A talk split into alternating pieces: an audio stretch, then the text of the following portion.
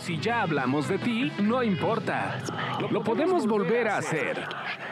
Sigue escuchando este podcast de espectáculos sin censura. Quizá hablemos de ti. Ya estamos de regreso. Este es el cuarto episodio de Quizá hablemos de ti, número 125. Sí, señor. Ya, 125, maravillosamente. Ya, oye, ya llevamos un rato, man. Dos años, ¿no? Sí, este, en próximo junio ya llegaremos a los tres años, Dios mediante, ¿verdad? Sí, hombre. Dios mediante y al señor H. Mendoza, ¿verdad? También. Sí, sí, sí. sí, Así que buena categoría me dejan. Oye, este, híjolo, Rivera. ¿Hablamos de ellos? Ay, ya hablamos de ellos la semana pasada. Estamos aquí chupando a gusto. Por cierto, por cierto, lo de por la serie de Luis Miguel, Carlos Bremer dijo que le dieron 5 millones de dólares a Luis Miguel. Entonces, para calcularle que uno para la de Vicente es poco, ¿eh? Mm, de hecho, hasta donde entiendo, eh, lo que Bremer dijo fue que primero le dieron 5 millones por la primera temporada que luego le dieron algo así como 10 o 12 millones por la segunda y una cantidad más o menos similar por la tercera y que en total habían sido alrededor de 35 millones de dólares. Sí, sí, sí, sí, sí. Además 5 por... Sí, o sea, sí, es un dineral. Porque ya ves que ahora eh, la revista TV Notas publicó que ya estaba sin dinero, ¿no? Que era un tema que ya se estaba manejando desde el año pasado. Y este, y bueno, pues este, que ya se había gastado toda esa lana. Yo no sé en qué se la gastó este hombre. Si está guardado, ¿no? Habría que ver este, de qué se trata, porque eh, también se sabía que eh, una de las condiciones de Carlos Bremer y de Miguel Alemán para poder ayudarle era que eh, ellos le iban de alguna manera como a administrar el dinero, que no solo iban a soltar y que se lo iban a ir dosificando, ¿no? Justamente para evitar que, que cayera en, en excesos había un tope, o sea, hicieron una estrategia de negocio en donde dijeron, a ver, tú debes 10 pesos, vas a recibir 100, entonces, o, 20, y de esos 20 eh, vas a pagar esos 10 y vas a ganar al mes tanto para controlar tus gastos, lo que entiendo que van a hacer, ¿no? Sí, sí. bueno, pues este, pues no sé, entre eso y la frase de Marco Antonio Solís con el tema de COVID, que dijo, el COVID-19 es como el verdadero amor, unos ya lo tuvieron, otros van a tener algunos justo en este momento lo tienen y otros jamás, jamás sabrán que lo tuvieron. Y se volvió tendencia. Sebas. Está muy buena esa frase. Yo creo que el Buki ha sido muy inteligente. Digo, no sé si él es quien escriba su Twitter o quien lo haga, lo hace de manera espectacular, pero la que respingó porque ya sabes que nunca falta la amargada en, esta, en este tipo de frases, fue Marta Cristiana, que yo no sé en qué momento Marta Cristiana decidió seguir al Buki o no sé qué tenga que ver, pero acusó, acusó al Buki de que se roba las frases del Internet y de que las copia tal cual en su Twitter. Y obviamente los fans del Buki pues se le fueron a la yugular a Marta Cristiana, le dijeron que quién era ella, que mejor se pusiera eh, a, enfocarse en su carrera en lugar de andar criticando a Marco Antonio Solís. Pero yo creo que también Marta Cristiana, pues que se ocupe mejor de, otros temas en lugar de andar criticando. La señora no es quien para decir quién copia o quién a no. A ver, ¿por qué no va a criticar? Perdóname. a, ver, pero, es una red social pública, no la, el señor no la tiene privada, está abierto a cualquier cantidad de críticas. Perdóname. ¿quién es, pero ¿quién es esa señora para andar criticando? Una seguidora, una tuitera, básicamente. ¿Pero por qué? ¿Pero por qué duda de las capacidades literarias del No, a ver, fíjate que yo también dudo que esa frase, dudo que esa frase sea de Marco Antonio porque me parece que es muy poco profunda. Me parece que es incluso superficial y que Marco Antonio Solís tiene definitivamente otro estilo. Creo que Marco Antonio no escribiría eso, más bien creo que es un community manager muy tonto, ¿no? Al que le soltaron este, de pronto el, Twitter de Marco Solís y básicamente. Y además sí creo que la frase, eh, el tweet fue ciertamente insensible porque no puedes publicar eso cuando hay 44 mil personas eh, que se están enfermando cada noche, cada tarde, ¿verdad? Según el reporte, eh, pues en nuestro país de COVID. Y hay mucha gente que desafortunadamente está perdiendo a su familia gracias al COVID. No puede salir con una publicación de esa manera. Eh, a lo mejor en otro tiempo sí, pero en este no. A ver, ya, en este yo, yo te respeto, sabes que te quiero, pero creo que estoy yo lo muy anticuado con tu, con tu opinión. Yo creo que Marta Cristiana es una señora que no es quien para criticar lo que tú pones. Cada quien es libre de poner lo que quiere en su red social. Y cada quien es libre de criticar lo que quiera. No, pero, yo creo que sí tiene que haber un límite, Sebas, ahí, porque mira, no es lo mismo que diga cómo fui a enamorarme de ti si bien sabía que no era bueno. Hay unas que escriben en este amor que mata, que encierra la angustia, que cala, que quema, que mi sangre envenena, ah. que mi vida cual pétalo de flor, a poner algo que tiene una comparación, una connotación con un tema que sí está matando gente, ¿no? Yo, apoyo a Marta Cristiana. Yo apoyo a Marta Cristiana. Yo también. Hizo bien, porque el, el Buki no tiene ni qué hablar, porque además ni está en México, ni vive aquí, ni es cercano al público. Entonces, hizo bien Marta Cristiana, que ella sí está cercana ¿Qué? ¿Cercana de dónde? ¿Dónde? Ella vive en San Miguel. No, tampoco, ¿eh? A las fiestas o algo, pero está cercana aquí, está más cercana. Yo apoyo a Sebas, ¿eh? Yo apoyo a Sebas. Pues que copie el tweet si le pareció simpático y si quiere poner angelitos y violines el buque, pues es muy su cuenta. Y lo del COVID, pues creo que todos hemos hecho algún comentario y, a mí no me parece, eh, a mí no me parece que, eh, que, le falte respeto a la gente el decir de, pues el COVID te ha dado o te dará o no te diste cuenta. Y yo creo que, que todos hemos pasado por ahí. Yo, yo creo que está bien. Que no me parece, ciertamente tiene razón Joel, me parece que fue un copy-paste porque creo que el Buki podría haber dicho algo más profundo. Eso sí. Pero no, no tire el timing. Yo creo que ahorita no, ¿no? Yo ahorita y más. No es momento. que hay, creo que no es buen momento y creo que no lo puede hacer el Buki. Lo puede hacer, a Chumel, ¿no? Eso. Cada rato por algo menos le, cargan la pila. No lo congelaron. Menor, entre comillas, porque también si yo digo que es algo menor, pues va a decir, ay, este también está de acuerdo con lo que.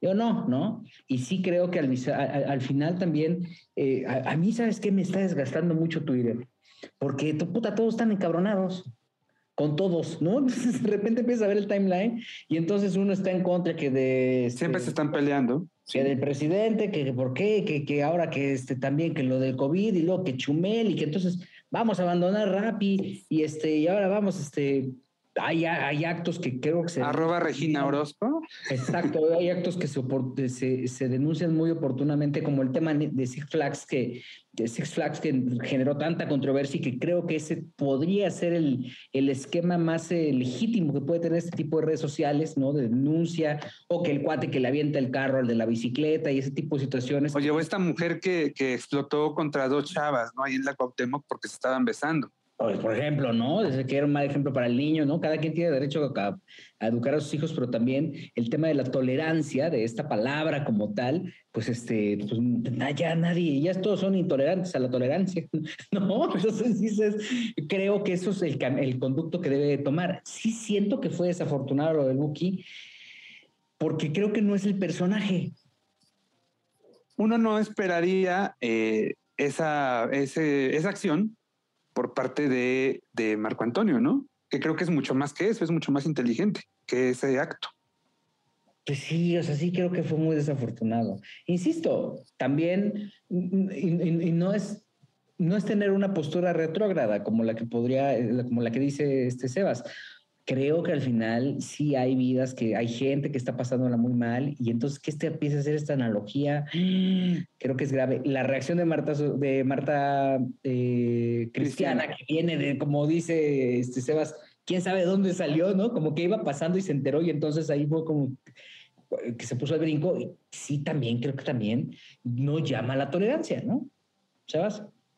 Pues yo me mantengo en mi postura. Yo creo que el Buki Evidentemente él aprobó la publicación de esa frase porque si dice Joel que él nunca hubiera escrito eso, pues quizás no lo escribió, pero él aprobó que lo publicaran a su nombre y yo no creo que lo haya hecho con una mala intención o con una ah, intención no, yo no de burla. Que haya sido mala intención. Evidentemente, por supuesto, el COVID es el tema que nos tiene a todos con miedo, con paranoia, lo que sea, pero yo me imagino que él quiso darle como un, un poquito la vuelta o encontrarle un poquito otro sentido al, al, al tema del coronavirus y, bueno, pues habrá gente que no, que no le parezca, que también es muy respetable, pero yo insisto que él es perfectamente libre de publicarlo y sí me parece que Marta Cristiana, que tiene que meter la bocota, bueno, en este caso los dedotes de salchicha cóctel para tuitear que, que, el señor se fusiló esa frase de otra, de otra cuenta, o sea, y ella de cómo sabe, que no, no, no me cabe en la cabeza el argumento de esta señora metiche. Oye, a mí el que me gusta cómo tuitea es este, Ricardo Salinas. E, Anda este, desatado, ¿no? Oye, sí, mano, ya dijo que sí se va a subir a comprar Banamex y... Este, Pero sí tuitea él.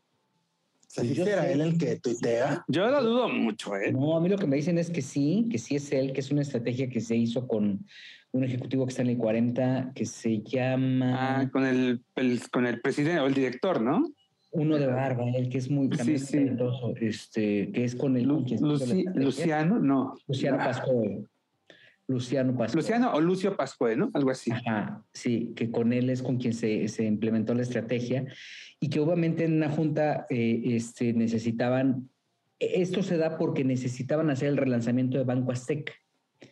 Y entonces decían, necesitamos un influencer importante para que Banco Azteca este, tenga una presencia importante en redes sociales. Y entonces empezaron a analizar, bueno, pues podemos poner a Sarmiento. No, no, pues Sarmiento no, porque tiene una posición completamente diferente. Podemos pensar en este, este Sergio que está en Venga la Alegría, Sergio Sepúlveda. No, no, no, es que Sergio nos puede dar, pero para otra cosa. Bueno, Jorge Garralda.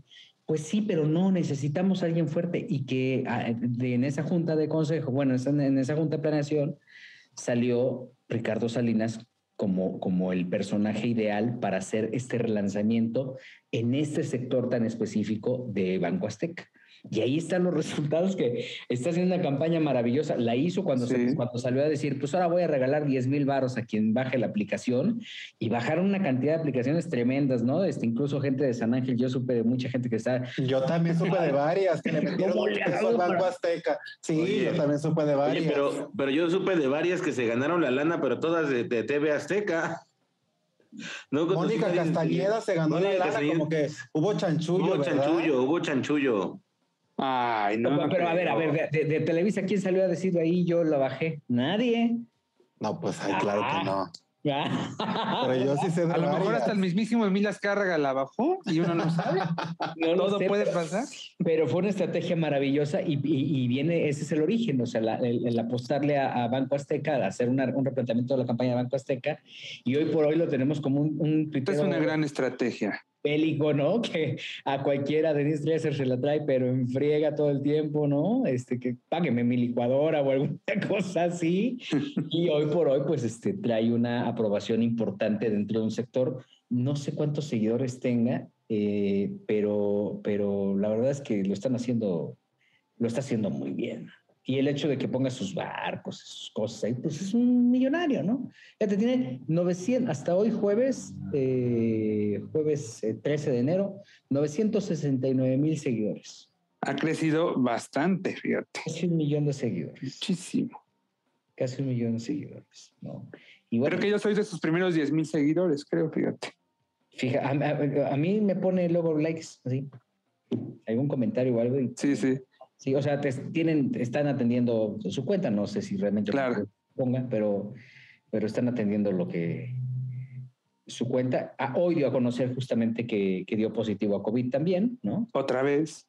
Otra vez, y bueno, pues que está en su casa este, trabajando y que desde ahí está atendiendo su cuenta de, de redes sociales, de Twitter. Un caso muy contrario a lo que hace Alberto Ciurana, ¿no? Porque Alberto lo hacía de otra forma construía también en, su cuenta con frases y con otro tipo de situaciones. A ver, Joel, ¿qué pasó con Flor Rubio y Juan José Origel? Mm, bueno, eh, finalmente, eh, después de pues cinco, casi seis años, eh, ya hay una resolución definitiva. El tema, después de la tercera instancia, donde le habían dado la razón a Flor Rubio y le habían, habían condenado a Juan José Origel eh, pues Pepillo le da estas son las notas de espectáculos. ¿Perdón? Se encienden las alarmas en la relación entre Jennifer Garner y Ben Affleck. Este, Ernesto, cierra tu micrófono, por favor. Cierra tu micrófono, hijos en Santa Mónica, California. Estamos escuchando cómo Ernesto, cómo Ernesto está grabando. Ernesto, ¿qué te pasa? Para las calientitas del programa la tacha, hoy, creo. popper.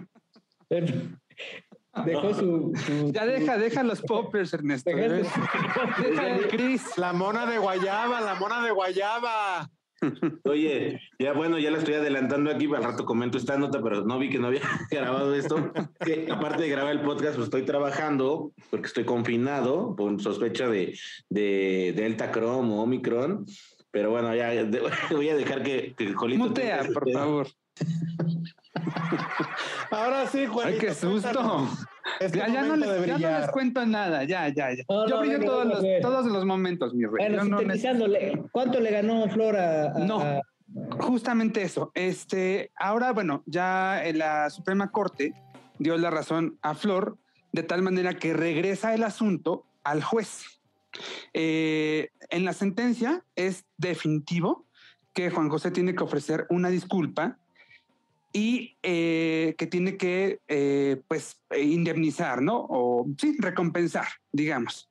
Eh, reparar Oye. el daño con eh, un tema económico. Eso lo va a definir el, juez. Juan José, cabe aclarar, Juan José puede todavía apelar el tema de, de la actividad que el juez le defina, a pagar eso sí lo puede hacer. Lo que no puede apelar es el tema de, de la disculpa pública. Oye, Jolito, Yo se iba a disculpar, ¿no? Él decía, pues yo ya hasta le ofrecí disculpas y no se disculpó. Pero ti- tiene que ser una disculpa formal, ya sabes, en los medios, este, en los medios, en este caso debe ser en la revista TV Notas, porque también recordemos esta, este caso, esta demanda, eh, eh, Flor la gana también a la revista TV TV Notas y al reportero Carlos Monjaraz, que es quien escribe la nota Oye. eh, de la revista. Jolito, pero se va a revelar, a ver, dentro de esta sentencia hay posibilidad que se revele quién vendió el audio. No, Deberían, deberían. Pues, pues porque si Pepillo se va a disculpar, que ese es el tema de la sentencia, creo que tendría que buscarse la forma por lo menos de saber quién vendió el audio, ¿no? Porque Claro. yo vi, escuché un live de pues la persona está involucrada eh, del evento y él dijo que el chapaneco colaborador de Flor, pues era el sospechoso. Entonces, yo no, no me consta, pero creo que esta sentencia se Te refieres a por- Gabriel Cuevas, a mi compañero Gabriel Cuevas, que eh, señaló a Miguel Ángel Maldonado, chiapaneco, ambos, ambos en el programa Fórmula Espectacular, lo con el de debido haber vendido. con el debido respeto para el programa, pues se están dando hasta con la cubeta. Imagínate, entre los colaboradores se están aventando la bolita. Es una postura, eh, esos señalamientos es una postura que Gabriel tomó prácticamente desde el momento cero eh, de, eh, en que empieza, en que se publica, ¿no? Hace cinco años. Y eh, bueno, pues obviamente cada quien se defiende, cada quien eh, se libra de culpa, se lava las manos. Eh, um, claro, Flor en algún momento tendría intenciones, sí, de, de averiguar.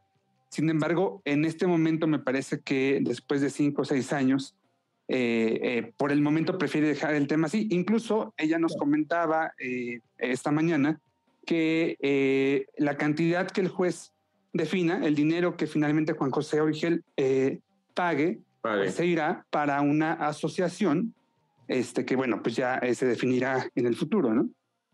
Sí, Wow. sí, que, que vaya a, a- a beneficio de las mujeres eh, eh, que han estado violentadas, ¿no? Eso Sí.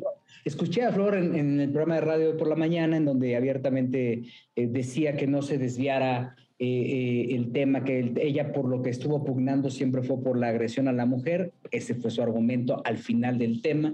Este, y bueno, pues qué bueno que le hizo justicia esta situación tan compleja y hay que ver cuánto va a tener que aportar Pepillo ante esta situación. Él, hasta donde yo sé, lo que he podido platicar, no en este momento, en otros en otras oportunidades, él nunca estuvo cerrado a ofrecer una disculpa por el tema. Eh, la forma en que se construyó el asunto también es un asunto que eh, inquieta mucho porque a decir de Flor, estas declaraciones las dio Pepillo Origel a la prensa, pero Pepillo las dio en corto. No, no, no, no, no. Eh, No, no, no, no. Ella, ella, eh, ella lo que dijo exactamente en el programa de radio fue, él estaba en un evento de Silvia Pinal en donde estaba rodeado de Sí. reporteros, Y estos reporteros tenían todas las herramientas para difundir lo que él estuviera eh, señalando. Cuando la plática está, es evidente que es en corto. No, había una conferencia. No es un, eh, sí, no es un señalamiento como tal de Flor, es el, eh, los señalamientos de pues, los ministros de, la Suprema Corte. Sí, claro, pero Flor estaba nada más dando los argumentos que dio la Suprema Corte en el documento, ¿no? lo que sí me parece muy destacable es que a partir de esta sentencia, tendremos que tener todos mucho cuidado con lo que comentamos off the record incluso.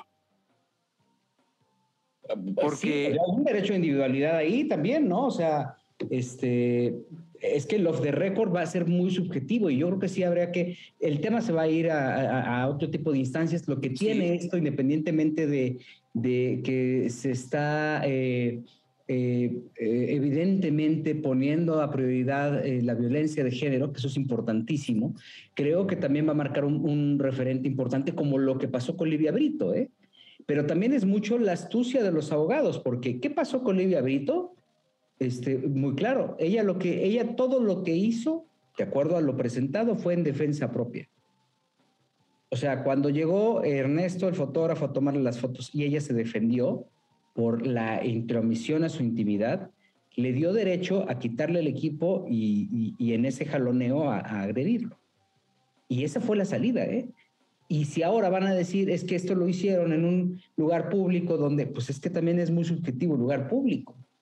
Yo, yo, yo insisto, qué bueno y que se señale la agresión, y que se señale, se, ponga el dedo en la llaga en la violencia de género, ¿no? En, eh, la violencia general, ¿no? No necesariamente de un hombre, o una mujer, sí, sí. ¿no?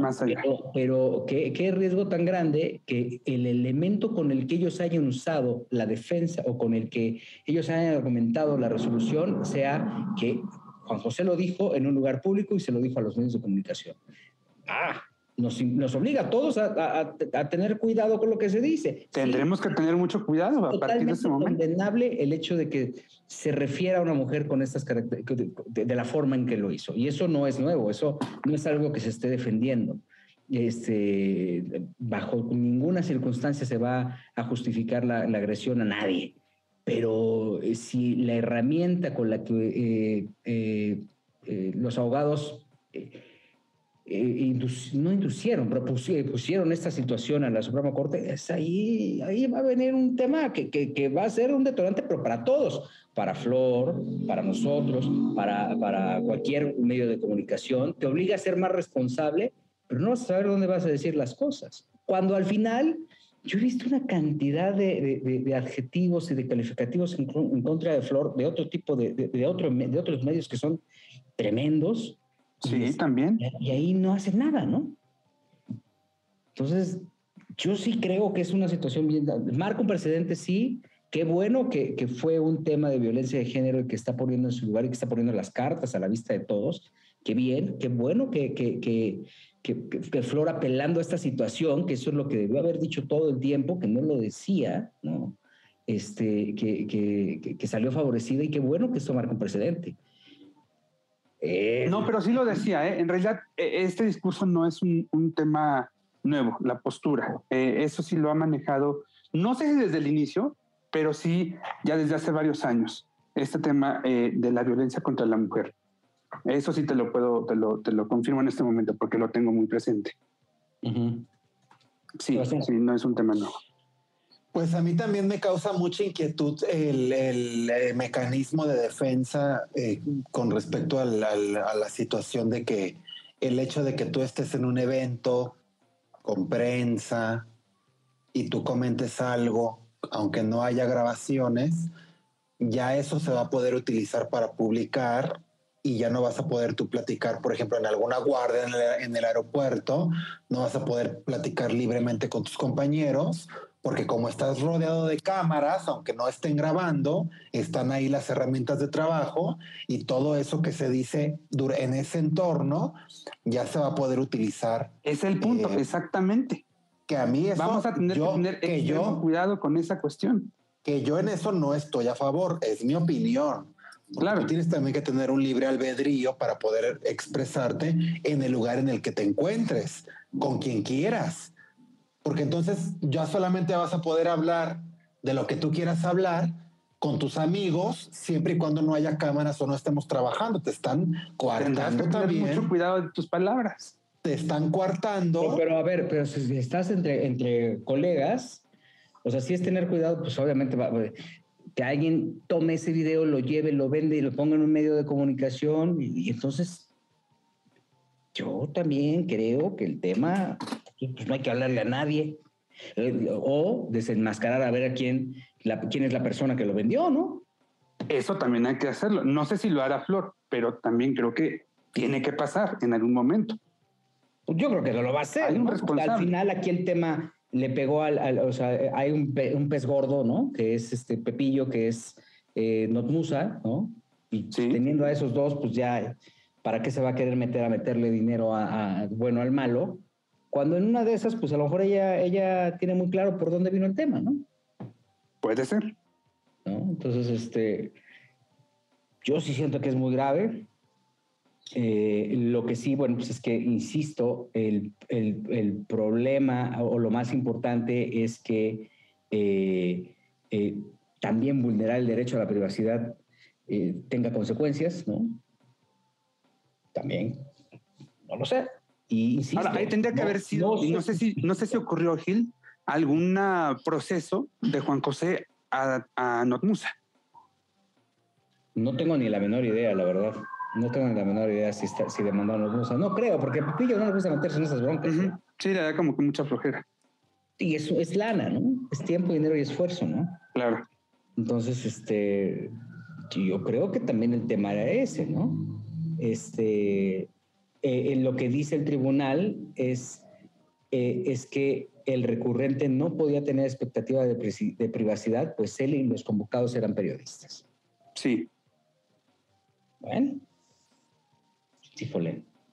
Creo que está... Es marca un precedente importante y hay que darle un seguimiento importante para saber quién más va a tomar estas instancias. Y ahora en las conferencias de prensa, pues nadie va a querer hablar, ¿no? Y ojo, eh, eh eso, por ejemplo, ese, ese punto, incluso eh, nos pega directamente aquí al podcast, ¿no? Porque es básicamente de lo que luego venimos eh, construyendo muchas de nuestras notas, de lo que nos enteramos. de lo... Es un ejercicio de crítica, ¿no? En algunos puntos. Eso es lo que te permite la ley. Sí, claro. La ley es muy clara y te dice, es un ejercicio de crítica. Sí, el hecho de que él se haya expresado de la forma en que lo hizo, directo, eh, eh, transgrediendo su integridad, ¿no? Creo que ahí es donde hay, un conflicto. Pero si ahí decimos, realmente para mí no es buen reportero fulano tal, pues es un ejercicio de crítica. O no canta fulano, o no vende discos, o es insoportable Dwayne Cass porque pide esto, esto, tú lo dices con todos los elementos del, mundo. O sea, creo que al final la censura se va a aplicar en el sentido más estricto de la intimidad. Insisto, el hecho de que, de que también se vulnere el derecho a la privacidad, también creo que es un conflicto, ¿no? No, no es, es saber decir las cosas, nada más. Y evidentemente fundamentar con lo que tienes de investigación, con lo que tienes de trabajo periodístico, con tus conocimientos, si un artista tiene el talento o no, tiene la capacidad para presentarse, para cantar o para aguantar un disco, incluso un programa de radio. Porque también basta ver los niveles de audiencia y con eso te das cuenta la trascendencia que puede tener cualquier personaje que esté al aire en este momento. Claro. Entonces creo que este, ahí está y, y, insisto, no se justifica bajo ningún motivo la violencia, es algo que yo he visto. Y yo tuve un desencuentro con Flor el año pasado o hace dos años por una, por una, este, por un amparo, que por el amparo me parece que, que, aparentemente había ganado Pepillo. Cuando, cuando es la tercera instancia y justamente Pepillo mete el amparo, y se va a la Suprema Corte, ¿no? Justamente, ¿no? Y, este, y después atraviesa la pandemia y ya no podemos hacerlo. Y en ese desencuentro, pues, eh, eh, este, Flor eh, empieza a desacreditar esa situación y empieza a argumentar que yo estoy favoreciendo la violencia de género, que quedó aclarado en redes y que al final yo fui, lo consulté porque si hay alguien que está siempre también luchando por los derechos de las mujeres, pues soy yo de manera íntima, no me gusta a mí cantarlo. ¿no? Pero ahí hay un par de agrupaciones de 10 y de 5 mil personas que pueden avalarlo. El tema aquí concretamente es que si ese va a ser el discurso, si ese va a ser la forma en la que, en la que va a empezar a, o, si este es el detonante para que Flor empiece también con, a impulsar este tipo de iniciativas, pues este, espero que más adelante no vaya a tropezar en alguna de sus críticas o en alguna de sus señalamientos, porque también es bien fácil hacerlo en este medio. Totalmente. Ah, pues es, un eh, camino que tenemos que ir aprendiendo. Estamos en ello. Sí, sí, sí, sí. No, y pues, si nos vamos a la historia, la verdad es que todos hemos caído en exceso. Todos, pero todos, absolutamente. todos. Y, en, la oreja cayeron en excesos muchas veces. Claro. Entonces, pues sí, todos los programas. No, entonces pues, vamos a ver qué es lo que pasa. Qué bueno, qué bueno que, que, la, que la justicia se está acomodando y pues este, a esperar, porque estamos en la casa del jabonero. Chavas.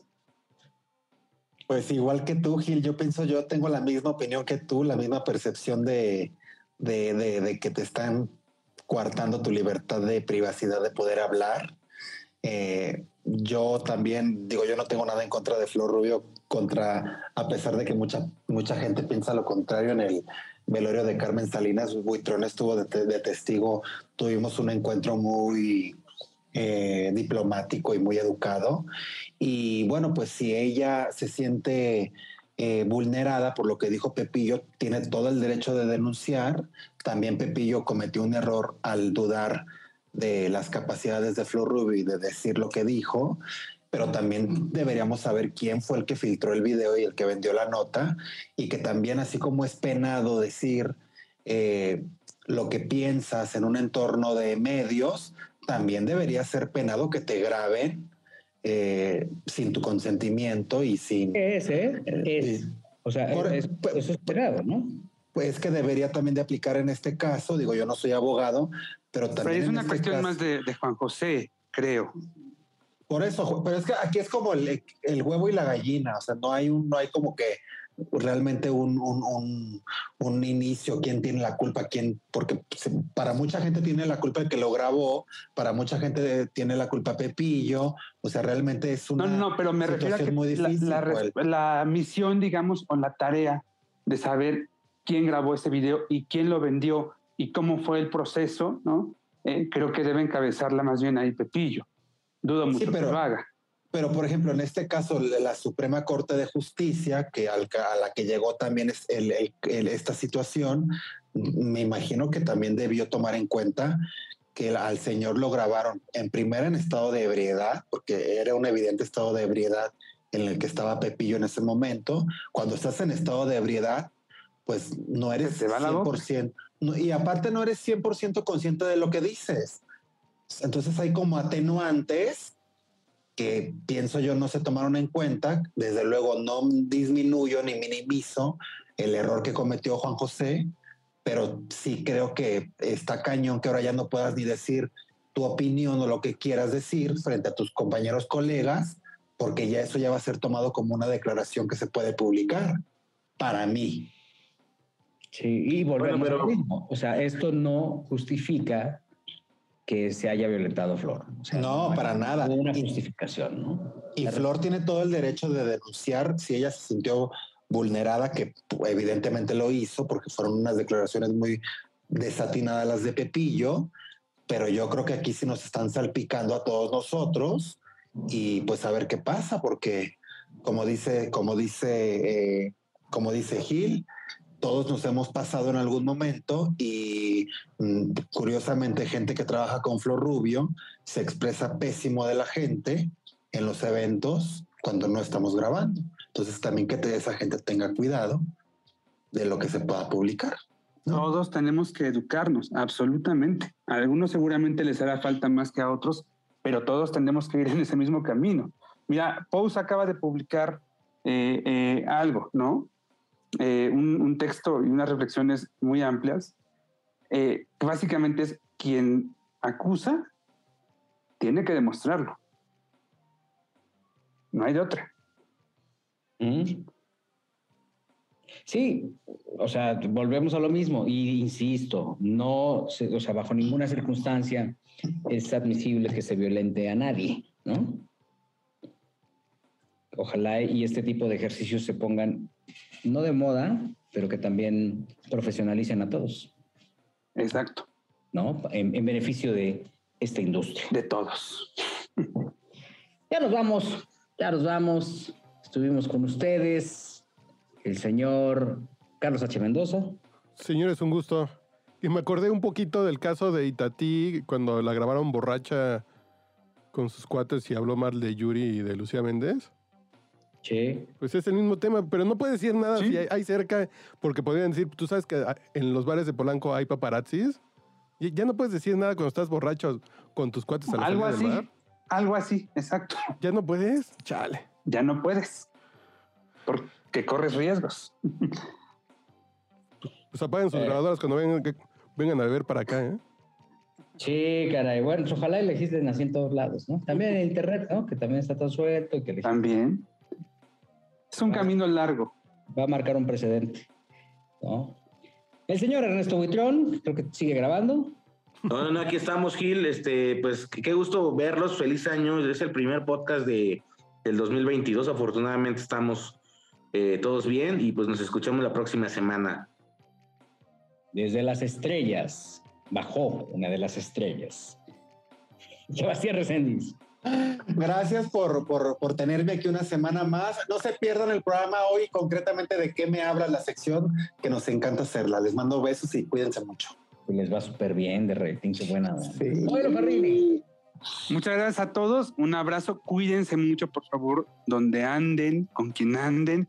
Cuídense, cubrebocas, y pues mucha conciencia sobre todo, mucha conciencia. Yo soy Gil Barrera, los invito a que la próxima semana nos busquen aquí mismo, donde quizá hablemos de ti.